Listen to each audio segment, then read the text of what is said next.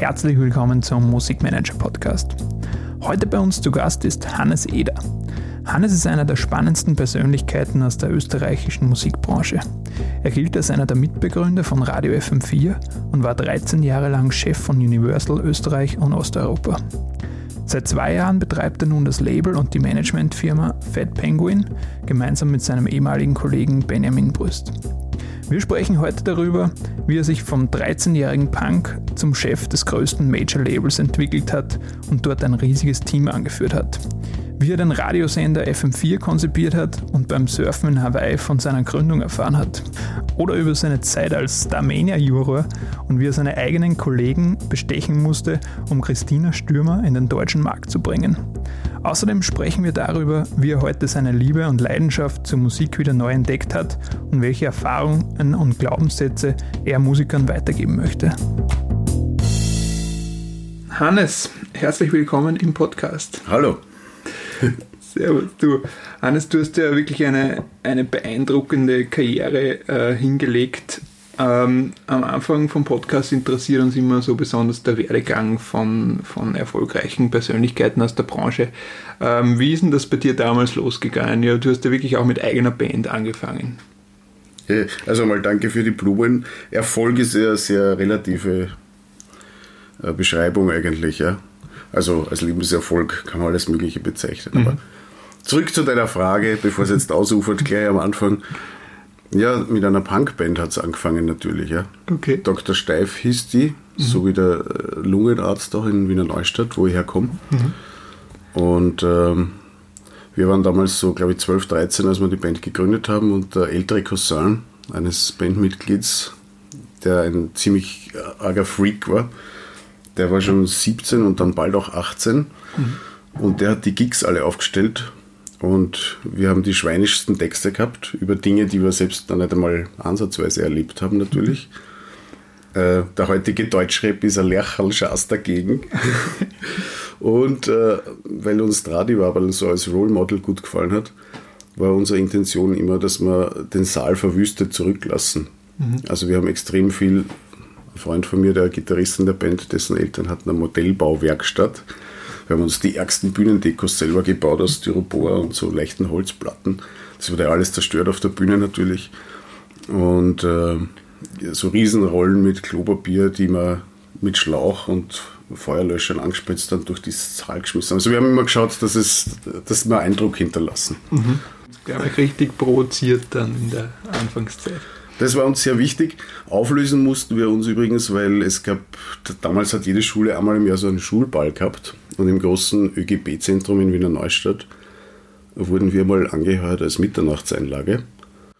Und natürlich hat das restliche Musikprogramm so eine Unterhaltungsband gespielt mit so einem Elektroschlagzeug, so ein ganz filigranes Ding. Und einer von uns ist während unseres Konzerts, nicht ganz nüchtern, muss man dazu sagen, da reingefallen und hat das platt gemacht. Daraufhin hat die Unterhaltungsband natürlich nicht mehr weiterspielen können und der Schulball, der erste und einzige, wurde, also was nicht, um eins oder so nach unserer Mitternachtseinlage quasi für beendet erklärt. Und äh, damit haben wir es in den Wiener Neustädter Nachrichten dann auf die Titelseite geschafft. Und dann haben wir uns aufgelöst.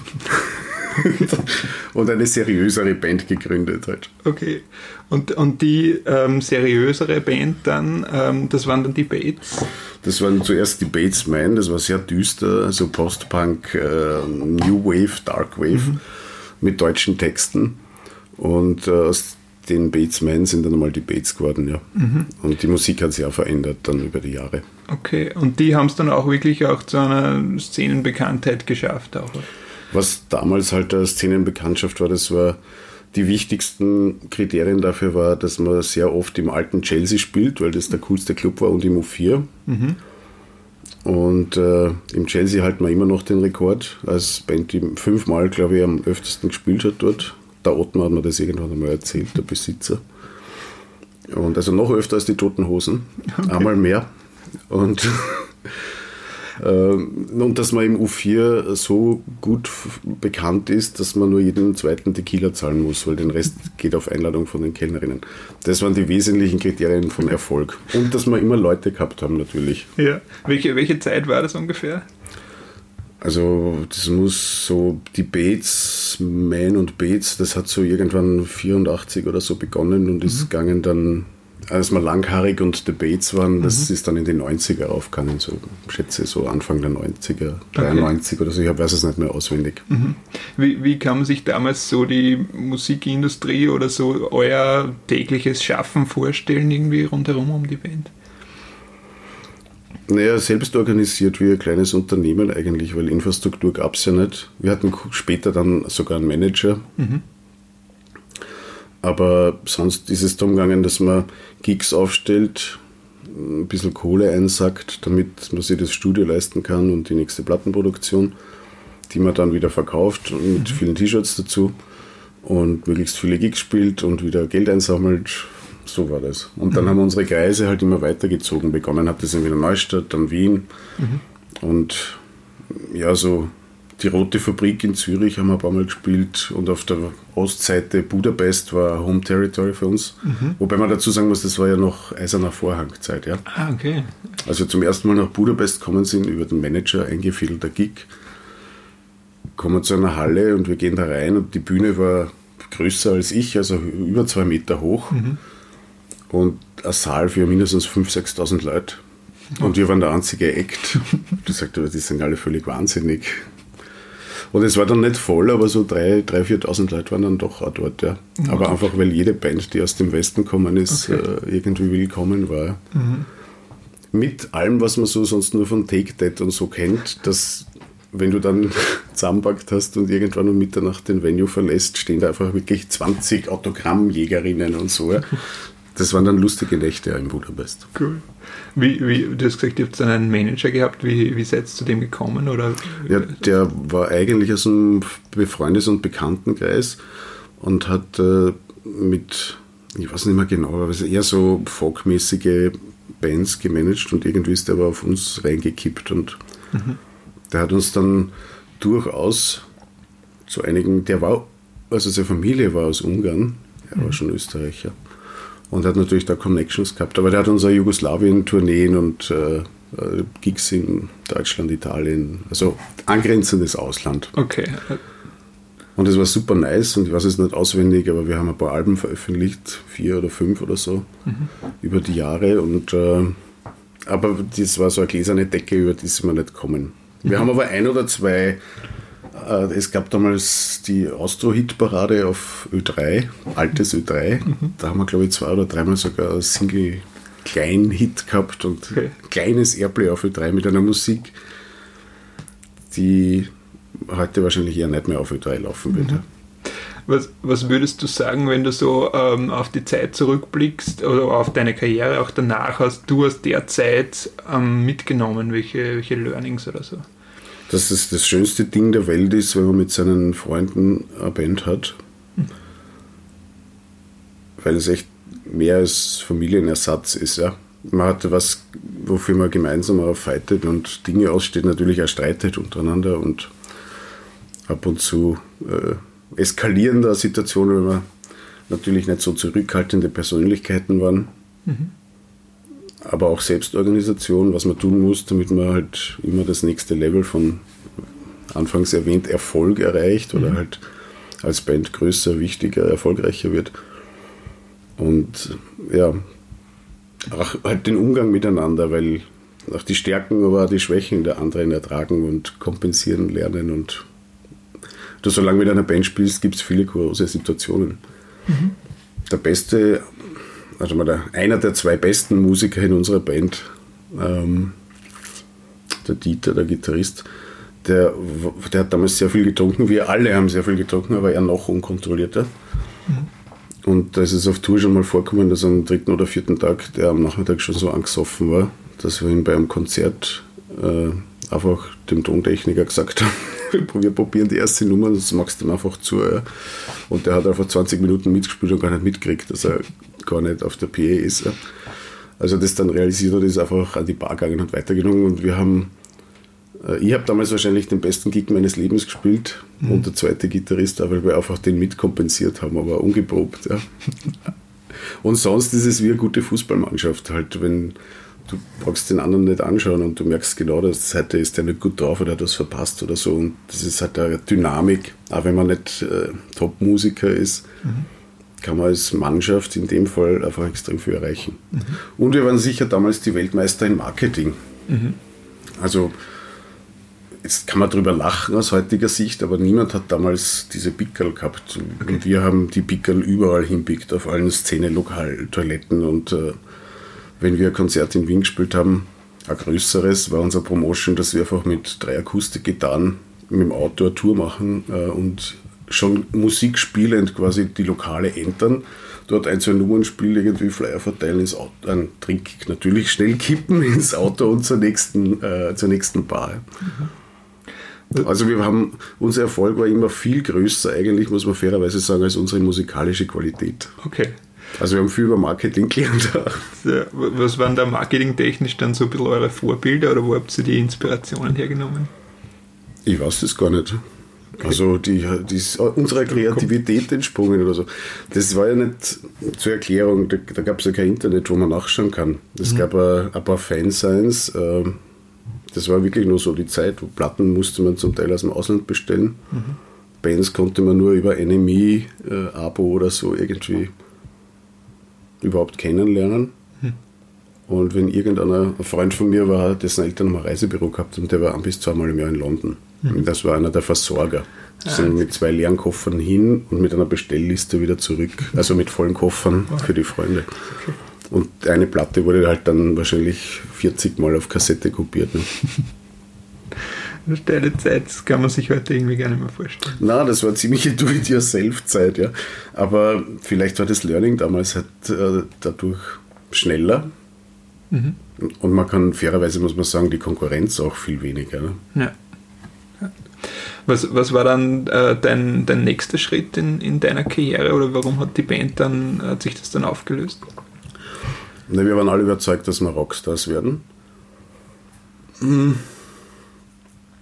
nachdem wir ein gewisses Level von, nennen wir es jetzt Erfolg oder Akzeptanz oder Anerkennung erreicht haben, haben wir gemerkt, dass von dort jetzt nicht so flott weitergeht wie die letzten zwei, drei Jahre. Und irgendwann ist wohl die Erkenntnis gekommen, das muss so Anfang 20 gewesen sein, das geht sich, ja, etwa doch nicht aus mit dem Rockstar. Und ich habe aber mit 16 schon damals für die NÖN, die Niederösterreichischen Nachrichten, neben, neben Gymnasium gearbeitet als, als Journalist mhm. und wollte eigentlich Journalist werden. Mhm. Freier Mitarbeiter bei Ö3 damals und, ähm, und habe Bandinterviews gemacht halt. Mhm. Mein erstes war New Model Army, kann ich mich erinnern. Und ähm, das war leicht vereinbar mit, mit, mhm. mit Musiker-Dasein. Ja. ja. Und die anderen waren Studenten und so. Und irgendwie, ja, ist der Job halt bei, beim, beim ORF für mich persönlich dann immer sehr rasant. Da war ich offensichtlich nicht komplett untalentiert und war innerhalb von anderthalb, zwei Jahren oder so nach meinem ersten Interview mhm. für den damaligen Treffpunkt 3 äh, Redakteur von der gleichen Sendung. Mhm. Und dann ist das halt so weitergegangen. Ja. Okay. Und das hat mir total getaugt und Radio war für mich eins, auch ein altes Medium aus heutiger Sicht. Damals habe ich es als das Spannendste empfunden. Ja. Mhm. Kannst alles selber machen, bist irrsinnig schnell und, und unmittelbar. Mhm. Und äh, vor allem damals gab es ja keine Musikredaktion oder so, du hast da für deine Sendungen die Musik selber ausgesucht und alles. Mhm. Also spannend eigentlich. Ja. ja. Wie, wie bist du da reingekommen zu, zu Ö3? Ich habe äh, drei Bewerbungsbriefe an den damaligen Ö3-Chef geschrieben, die er beim dritten hat er, glaube ich, dann irgendwann aufgegeben. Und dann hat er mir ein kurzes Gespräch, einen kurzen Gesprächstermin bei ihm gewährt. Mhm. Da dürfte ich ihn nicht völlig enttäuscht haben und er hat gesagt, okay, er, macht was aus mit äh, verantwortlichen Sendungsredakteuren. Mhm. Und wenn die finden, dass ich eine Chance verdiene, dann werden die das entscheiden. Und das waren damals der Walter Gröbchen und die Monika Eigensberger, mhm. die mir nachher erzählt haben, sie wurden gezwungen zu diesem Termin von ihrem Chef und haben sie gedacht, das ist sicher irgend so ein geschlecktes Arschgesicht, das über, über Protektion reingeschoben wird. Und dann ist ein, ein Typ mit langen schwarzen Haaren und äh, Lederjacke gekommen und der hat ihrem Bild überhaupt nicht entsprochen. Und dann, dann haben wir die quasi die erste Chance gegeben. Ja. Okay. Und ich habe eingenetzt. Ja. Gut. Und, und wie, was würdest du sagen, was hast du dann nach, damals besonders gut gemacht, dass du dich dann so rauf, raufgearbeitet hast? Ja, zum einen ist es natürlich äh, mit Menschen umgehen können.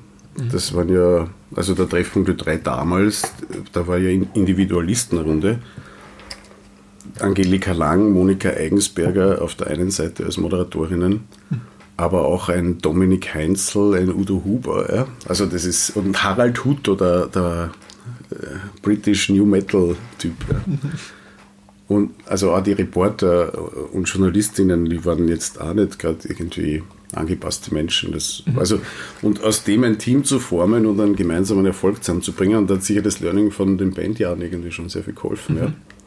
Wie man Crazy Heads in weiterer Folge, also alles von Stermann, Christmann und so weiter, hat mein Hermes meinen Weg gekreuzt hat. Ja. Mhm. Sogar auch Gradki, das, den habe ich geerbt als Auszubildenden, ja. ja. mit 17 damals. Ja. ähm, der Umgang mit Menschen und wahrscheinlich eine, eine gewisse Fähigkeit, ab und an so etwas ähnliches wie eine kleine Vision zu haben. Mhm. Das als Ziel vorzugeben und nie selber kannst du eh nie Dinge verwirklichen, du brauchst eh immer Menschen dazu. Mhm. Und dann habe ich halt einfach immer wieder gute Ideen gehabt und im Team haben wir gemeinsam gute Ideen gehabt. Mhm. Und eine, das sind so, Dinge wie Beachmania und Mountainmania und so, die es heute, glaube ich, ja gar nicht mehr gibt. Das war Off-Air-Veranstaltung, die wir organisiert haben. Der Treffpunkt 3, also mit der Radiosendung live übertragen, aber das sind halt so Acts wie Fanta 4 live aufgetreten auf 2000 Meter Höhe. Ja. Mhm. Völlig crazy eigentlich alles, aber ja. wir haben sogar richtig, also wir für den ORF richtig gut Geld verdient, weil das haben die Tourismusverbände und die mhm. diversen Werbepartner super genutzt, die Plattform. Da waren ein paar tausend Leute immer am Berg. Ne? mhm. in der Kälte. ah, völlig crazy eigentlich, ja. Okay. Und aus, aus dieser ganzen Community dann beim, beim Treffpunkt Ö3 ist dann irgendwann dann FM4 draus äh, entstanden. Wie, wie ist das ungefähr abgelaufen? Wie kann man sich das verstehen?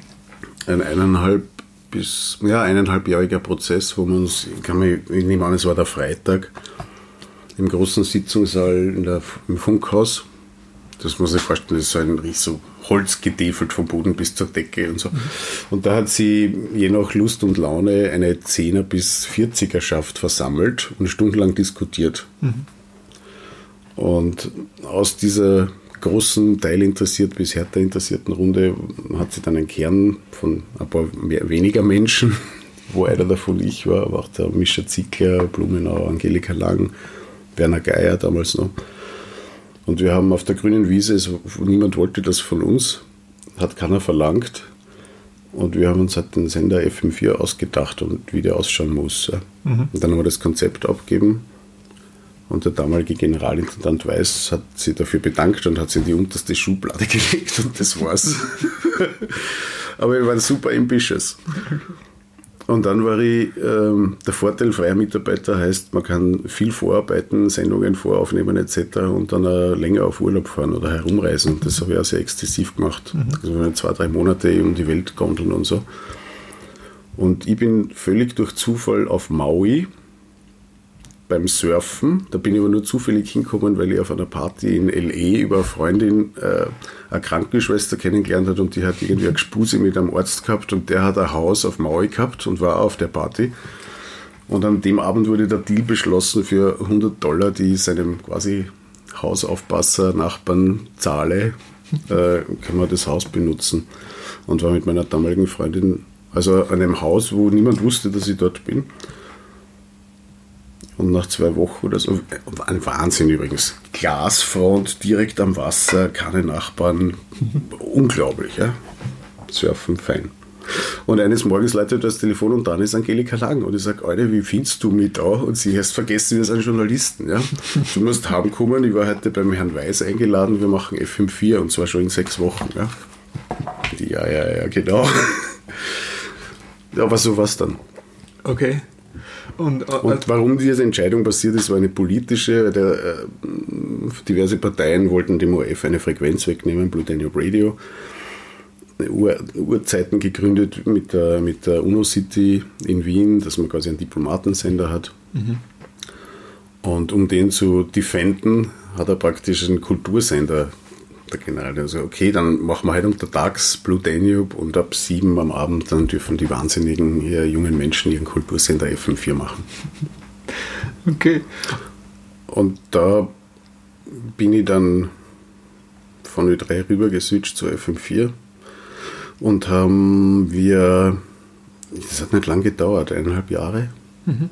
höchstens zwei, dass wir auch in der Nacht viel höhere Reichweite hatten als Blue Danube untertags. Mhm. Und es war eine Frage der Zeit, dass wir die einfach friendly übernehmen. Ja. Mhm. Was, was, habt ihr damals, glaubst du, richtig gemacht mit dem, mit dem Radiosender, mit dem Programm vom, vom Radiosender? Naja, es war, also man könnte es jetzt total glorifizieren, aber eigentlich war ein Bedürfnis von einem bestimmten Klientel, das war ja nie ein Massensender und mhm. jetzt keiner.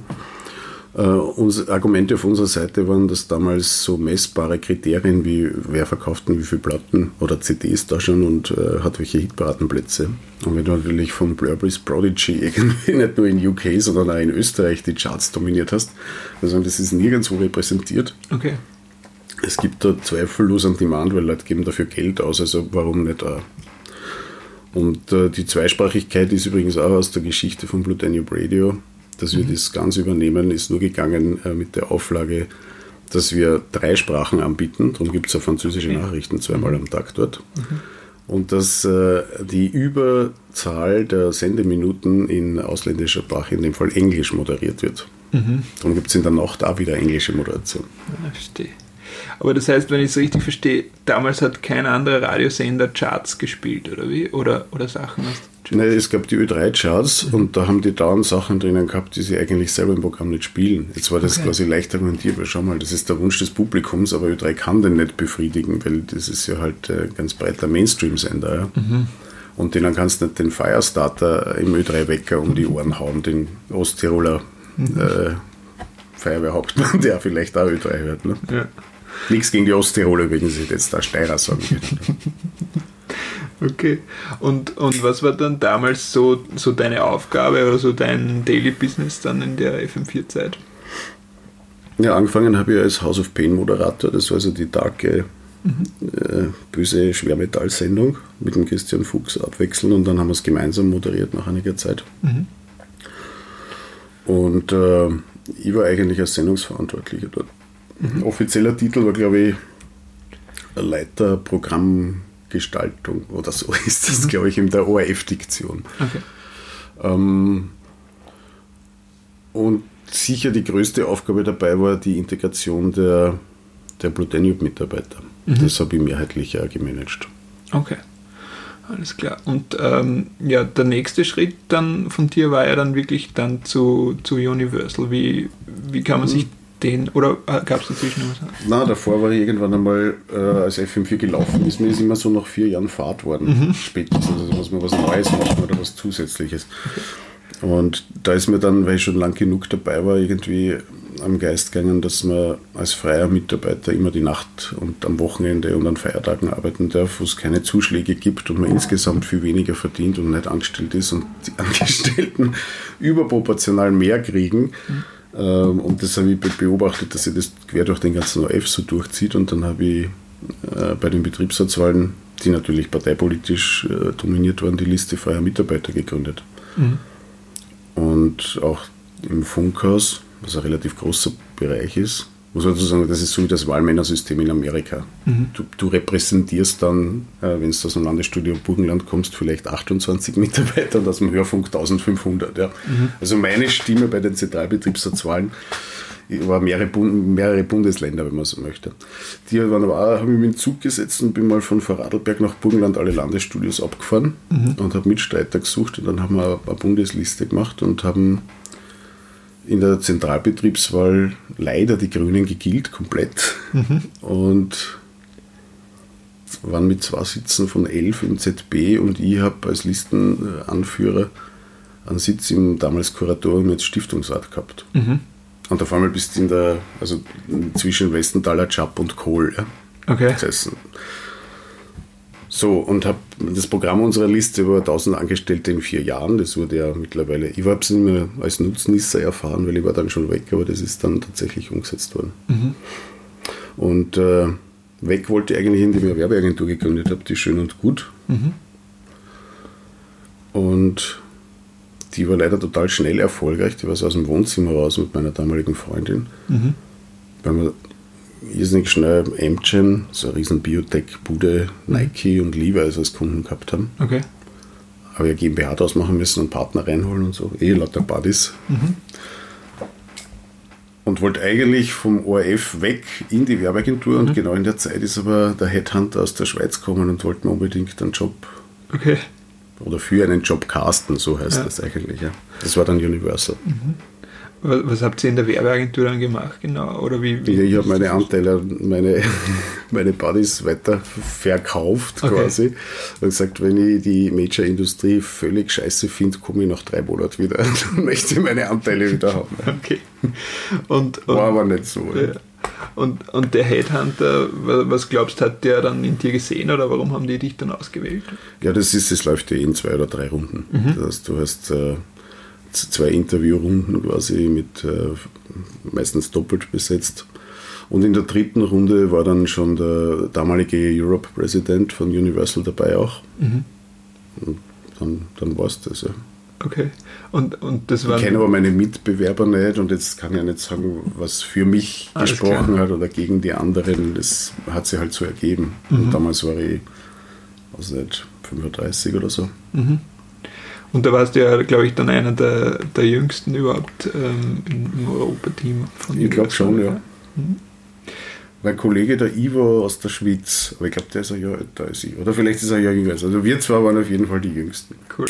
Und, und der Bewerbungsprozess, das war dann einfach ein, Gespräch einfach mit denen oder was? Naja, was Gespräch, also natürlich ist es ein Gespräch, aber äh, die haben ja Agenda, die Herren. Also ja. in dem Fall waren es lauter Männer, die mit mir gesprochen haben und die klopfen die natürlich ab. Mhm, mh.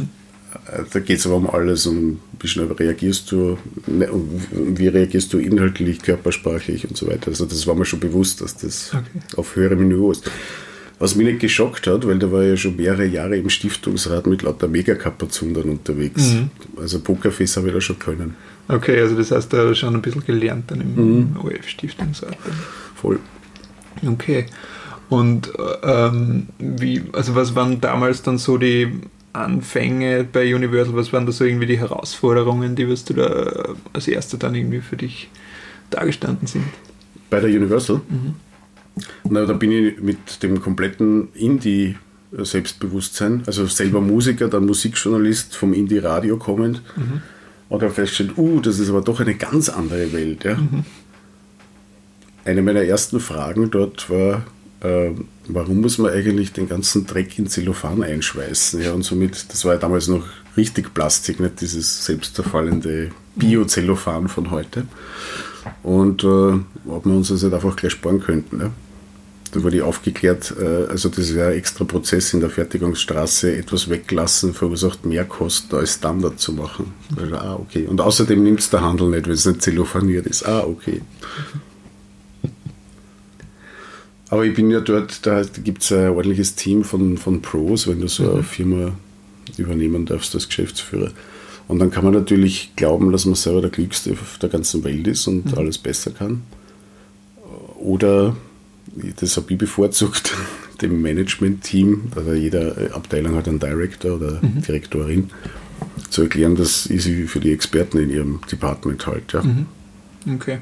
Und dass ich glaube, dass sie ihren Job können, ja. Mhm. Und nur die Ideen drüber, ja. Und dass ich mir als Geschäftsführer halt eher über die nächsten fünf Jahre Gedanken mache und Projekte, die quasi nicht tagesaktuell sind, mhm. nachkontrollieren und überprüfen muss, ob die eh gescheit hackeln, ja.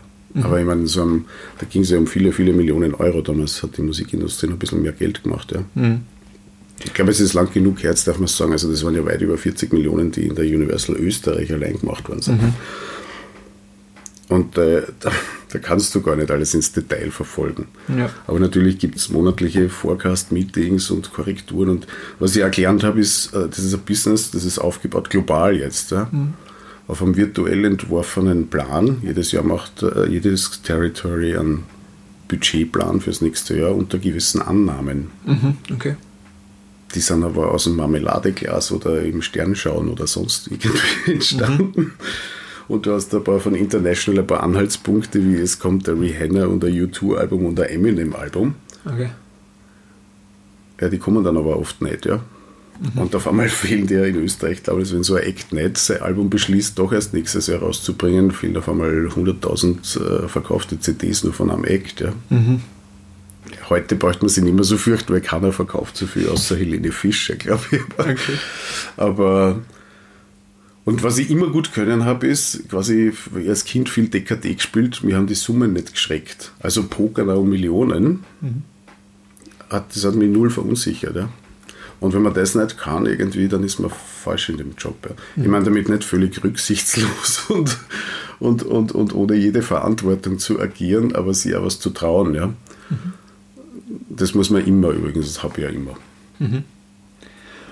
Du hast zuerst gesagt, ähm, so der, das Hauptding war, dass man quasi die Experten innerhalb der Firma vertraut und denen quasi ihr, ähm, ihre Sachen machen lässt und nach außen aber quasi wirkt als der Head und den Oberbossen dann quasi das ähm, repräsentativ gut rüberbringt. Ja, also ich muss es schon präzisieren, nicht einfach der Frühstücksdirektor, sondern ja, das Daily Business von der Salesdirektorin, äh, liebe Salesdirektorin, das glaube ich dir, dass du das voll rockst, ja die Idee drüber, die besprechen wir am besten und machen uns auch aus in Klausuren oder einfach in regelmäßigen Meetings in der Managementrunde. Auch Zielvorgaben für deinen Bereich, aber ich sage da nicht, wie du diese Zielvorgabe in deinem Bereich erreichst. Ja? Mhm. Das musst du schon selber kennen. Und wenn du mir in unserem Management-Meeting sagst, das ist völlig illusorisch, das kriegen wir überhaupt nicht hin, dann muss ich das auch akzeptieren und sagen, okay, dann müssen wir das irgendwie anders äh, schaffen, zu dem Ziel zu kommen. Ja? Mhm. Okay. So meine ich das. Also schon mhm. aktiv, aber jetzt nicht äh, so äh, den Menschen am Sack gehen. Weil genau. wenn du keinen Verantwortungsbereich hast und irgendwann hast du da dauernd reinpfuscht, äh, dann ist das eh zutiefst deprimierend und da kann ich nicht davon ausgehen, dass die dass die voll motiviert das Beste außerholen, ja. Mhm. Weil, weil ich ihnen am Sack gehe. Also das wäre total kontraproduktiv. Und stressig und völlig aussichtslos. Du kannst nicht als eine Person Micromanagement in fünf Departments, wo es einen eigenen Director gibt und glauben, mhm. du machst es dann besser. Mhm. Es gibt aber solche Menschen. Ja. Okay, also wichtig, Ziele und Strategien irgendwie vorgeben und die. Ja, und du als ein Visionär, also ich habe dann gesagt, okay, wir schauen uns das jetzt an. Angefangen hat das mit äh, Slowenien, weil die EU-Mitglied wurden, gesagt, okay, wir annektieren Slowenien. Annektieren, das klingt jetzt total arg. Also wir betreuen Slowenien mit aus Österreich, ja, mhm. statt einem Licensee-Business, der uns eh nur betrügt. Ja. ja. Okay. Und das habe ich dann, wollte ich zwei Jahre lang, ist mir zwei Jahre lang verweigert worden.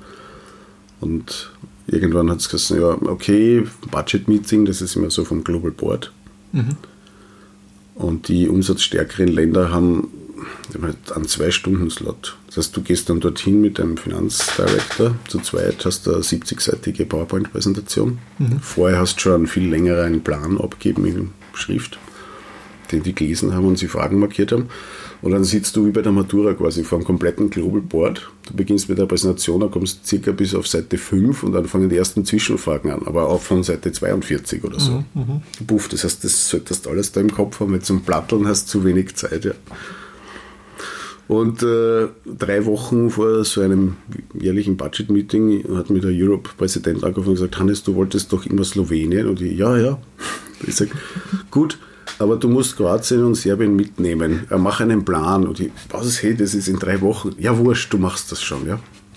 Und das war dann die Präsentation und ich habe die drei Länder wirklich, was mit Regioplan und so weiter, so Market Research, was halt in drei Wochen ausgegangen ist präsentiert und dann ist der Franzose damals, Pascal Negre, der die Nummer zwei oder drei in der Company, aufgestanden und zu seiner Europakarte gegangen und hat gesagt, okay, let's say we give Hannes Slovenia, Croatia, Serbia, uh, Bosnia, Macedonia, And uh, Kosovo, no, Kosovo is a real shithouse. Ah. Also ich habe dann alles geerbt bis Griechenland, also geerbt, zugesprochen bekommen. Ja. Okay. Und dann bin ich dorthin geflogen und habe den ganzen Licensees, die jeder je nach Country-Größe zwischen 300.000 Euro und einer Million Euro, die Universal betrogen haben, erklärt, dass das jetzt vorbei ist. Okay. Weil das jetzt wir selber machen. Und das war nicht nur schöne Szenen dabei. Okay. Vor allem in Serbien. Dangerous Area, sage ich nur.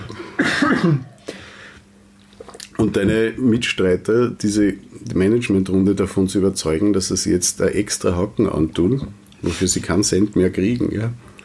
Aber es ist gut für uns, Standortsicherung etc. Mhm. Das sehe ich eher als, äh, das sind Dinge, die ein Geschäftsführer vorantreiben muss. Ja. Mhm. Sind, sind die Territorien heute noch immer irgendwie dabei, oder ja. ist das mittlerweile? Cool. Ja, wir haben dort Local Teams aufgebaut, also in drei Ländern, Slowenien, Kroatien und Serbien, das mhm. Local Offices. In Serbien haben wir uns den Spaß erlaubt, ich habe mir den Spaß erlaubt. Äh, das ist ja so wie Polen und Russland bekannt, dass es etwas äh, homophob ist. Mhm. Nur Schwule angestellt dort. Die aber super sind, ja. Okay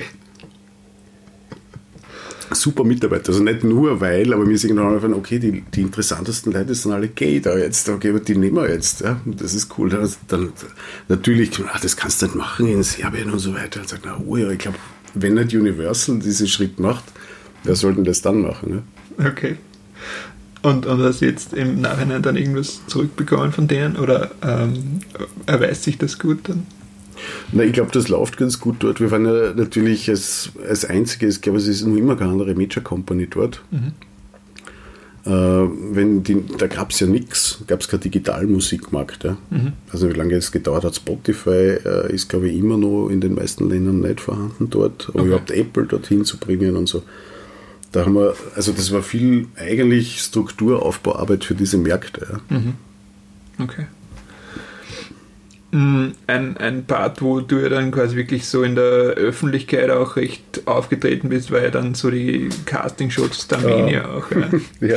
Wie, wie bist du da zu der, zu der Ding gekommen, also zu der zu dem gekommen? Das war ja irgendwie auch vorgegeben, das habe ich irgendwo gelesen. Das war im ersten Jahr war das vorgegeben, mhm. weil eigentlich hätte das ja der Bogdan Rostic machen sollen, aber der wollte ja dann schon weg mhm. zur deutschen Grammophon und äh, mit dem UEFA aber schon gedealt eigentlich.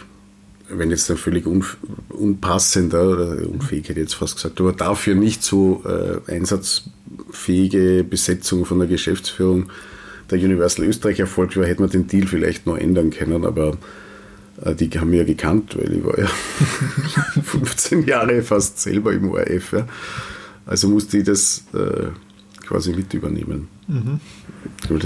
Ja, und die zweite Saison, das war dann schon ein bisschen längere Diskussion, weil ich eigentlich nicht so richtig Bock gehabt habe. Und ich muss sagen, ich war relativ froh darüber, dass, wenn du so aus der Indie-Ecke kommst mhm. und dann fast das krassest mögliche Gegenteil. Okay, Musikantenstadel wäre noch krasser gewesen, aber es ist, sagen wir, weit weg ja, okay. vom House of Pain und FM4. Ich habe äh, überraschend wenig bis gar keine mediale Schelte gekriegt. Okay. Das hat, weil damals halt noch die meisten Schreiber und Schreiberinnen, glaube ich, persönliche Buddies von mir waren. Halt das, heute wäre das vielleicht anders. Okay. Ja, du hast ja damals so auch, was ich mich erinnern kann, ja auch schon so ein bisschen den, den Dieter Bohlen irgendwie ein bisschen gemacht, dann also schon sehr streng. Das Rein, ja. ja, natürlich. War, das, war das dann auch irgendwie so eine Vorgabe oder gab es da irgendein Skript oder was, was man sich dran mhm. halten musste? Nein, es gab tatsächlich ein Skript, aber das war so wie der ORF, äh, das konzipiert natürlich ein total netter Typ, mhm. der nur so konstruktive Sachen sagt und alles super findet. Ja? Mhm. Jede Performance.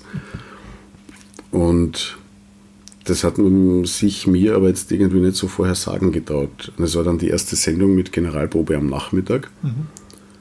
Und äh, ich habe das komplette Sendungsskript bekommen und bei mir waren so weiße Felder. Mhm. Also das ist, ich sage okay. was ich mir denke. Ja. Und habe das bei der Generalprobe gemacht. Und dann ist in meiner Garderobe gelegen das korrigierte Skript für den Abend. Da haben sie auch bei den anderen Moderationen und so weiter noch Dinge geändert, nach dem Testlauf der Probe. Und auf einmal sind da Dinge gestanden in meinen weißen Flecken. und ich habe die total ignoriert natürlich. Es gab durchaus Diskussionen hinter den Kulissen, ob das jetzt geht oder nicht. Und okay. ich, ich höre schon so auf, ich weiß nicht, wie die Arabella aussteigt und dann weiß ich schon, dass ich so. Was sagen musst. Okay. Und, ja, und dann habe ich mir halt erlaubt, das ein bisschen anders anzulegen, als mhm. das ursprünglich angedacht war. Okay. Und ich glaube, das wäre anders gar nicht gegangen für mich selber. Ja. Mhm. Und so, wenn man halt dann sicher nicht immer, aber mehrheitlich irgendwie tatsächlich ehrlich sagt, was man sich denkt. Mhm. Natürlich ein bisschen aufbereitet, dass es einen Unterhaltungswert hat. Aber dann hätte ich das, glaube ich, nicht überlebt selber. Ja. ja. Da hätte ich mich zu sehr schämen müssen. Hat die, hat die Universal dann eigentlich mit dem, äh, mit dem Casting-Show-Format einen, einen Deal gehabt, dass die Künstler dann quasi bei Ihnen unterschreiben? So? Das war ja der Grund dafür. Ja. Also, okay, der, der, man hat äh, Vereinbarungen über Veröffentlichungen, da gab es Compilations und alles Mögliche. Wenn du so ein Format brauchst, brauchst du irgendeinen Labelpartner, der mhm. das dann herausbringt, ja. sonst ist ja das witzlos. Ne? Und da war eben quasi für den ORF gratis eingekauft oder Judge, der, der quasi von, vom Label gleich direkt kommt. Okay. Zwei Vorteile. Erstens kostet nichts, zweitens Expert, den man jetzt nicht äh, in Frage stellt, äh, ja. publikumsseitiger. Mhm. Okay. Und, und der, er oder der größte Erfolg von der Sendung war ja dann wirklich auch Christine Stürmer in mhm. der, weiß nicht, was erste oder zweite Staffel? Erste Staffel, da war die Christina drinnen und der Bock dann in der Jury, aber als es darum ging, das Album zu produzieren, war dann eigentlich ich schon am Start. Und, mhm. und äh, ja, das war ein sensationeller Erfolg. Ja. Muss man sagen. Das war eine Österreicherin, die über 100.000 Units pro Album verkauft hat. Ja. ja. In Österreich, das war noch bevor das in Deutschland losgegangen ist. Mhm.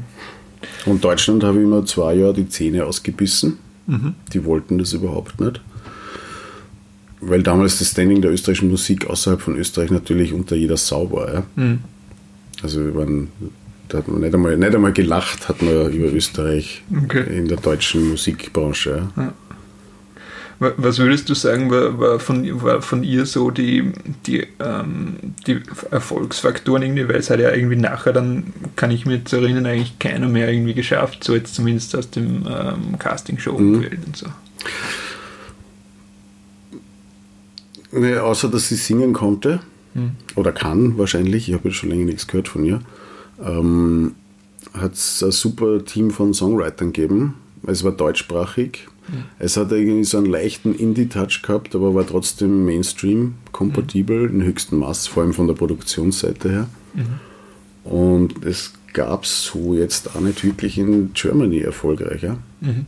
Ich kann mich erinnern, wie ich gesagt habe, zwei Jahre lang habe ich mir die Zähne ausgebissen, dass das in, in, in Universal Deutschland überhaupt übernimmt und ernsthaft mhm. arbeitet. Ja. Okay.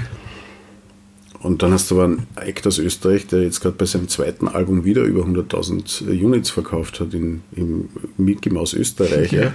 Und dann, was verkauft denn ihr von euch, eine Artists eigentlich? Ja. Und da gab es eine, die erste Reaktion war, eigentlich sind das super Copyrights, ob ich es hergeben kann. Ich weiß nicht mehr, ob das für die Yvonne Cutterfield oder für irgendeinen von den, von den deutschen Signings war. Mhm. Das hätte aber, also das habe ich nicht einmal beantwortet, nur mit Blicken, ja. Okay. Und irgendwann habe ich mir dann gedacht, äh, okay, dann spielen wir wieder Risiko. Mhm. Ich erpresse jetzt einfach den damaligen Universal-Präsident, schreibe mir E-Mail und sage, das sind die Fakten, die Schweine machen das nicht, wenn ich nicht in drei Monaten ein Go habe, geht zur Sony Deutschland. Und dann ist es doch gegangen. Okay. Mit Bestechung. Mhm.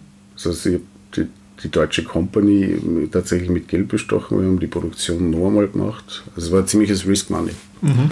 Aber ist voll aufgegangen. Okay. Und äh, wie, wie, kann man sich so die Schritte dann irgendwie vorstellen, die was da im Hintergrund ablaufen zu so einem Release, damals jetzt eben in so einer Größe, sagst du, da sind irgendwie 100.000 Units allein in Österreich verkauft worden? Naja, auch da war die Zeit war aber nur eine andere. Ja? ja. Das heißt, da ist wirklich der physische Markt war noch da. Mhm. Ähm, also schon am Weg nach unten, aber jetzt noch ziemlich fett da. Und man hat über die klassischen Sales Channels digital, also 2004 ist der iPod vorgestellt worden und iTunes von, von Steve Jobs in London damals mhm. und äh, da war aber noch nicht direkt was in Österreich zu spüren, deswegen, ja. Also hat man über die großen Vertriebsschienen, die es damals gab, Mediamarkt, Libro, mhm. äh, da hast du einfach halt das Schaufenster vorgestellt oder die mhm. Regale. Und da hat man Shipment-Targets gehabt von 30.000 Units oder so, die man mal gleich rausstellt. Ja. Die aber dann gefälligst da wirklich gekauft werden. Okay. Ja. das ist äh, von der Dimension her un unvorstellbar. Mhm. Also richtig so fette Maschine kommt, ja. Ja. der Tanker. Und wenn man so einen Artist oder so eine Band oder ähm, nennen wir es Produkt hat, da ist wahrscheinlich die Major-Industrie heutzutage immer nur halt äh, der optimale Partner. Mhm. Weil die das einfach dann äh, schnell rausgeben können oder einfach die Promo-Power dahinter haben. Erstens einmal, wenn sie wollen, äh, global mhm. Die Power entwickeln können. Money is never an issue, mhm.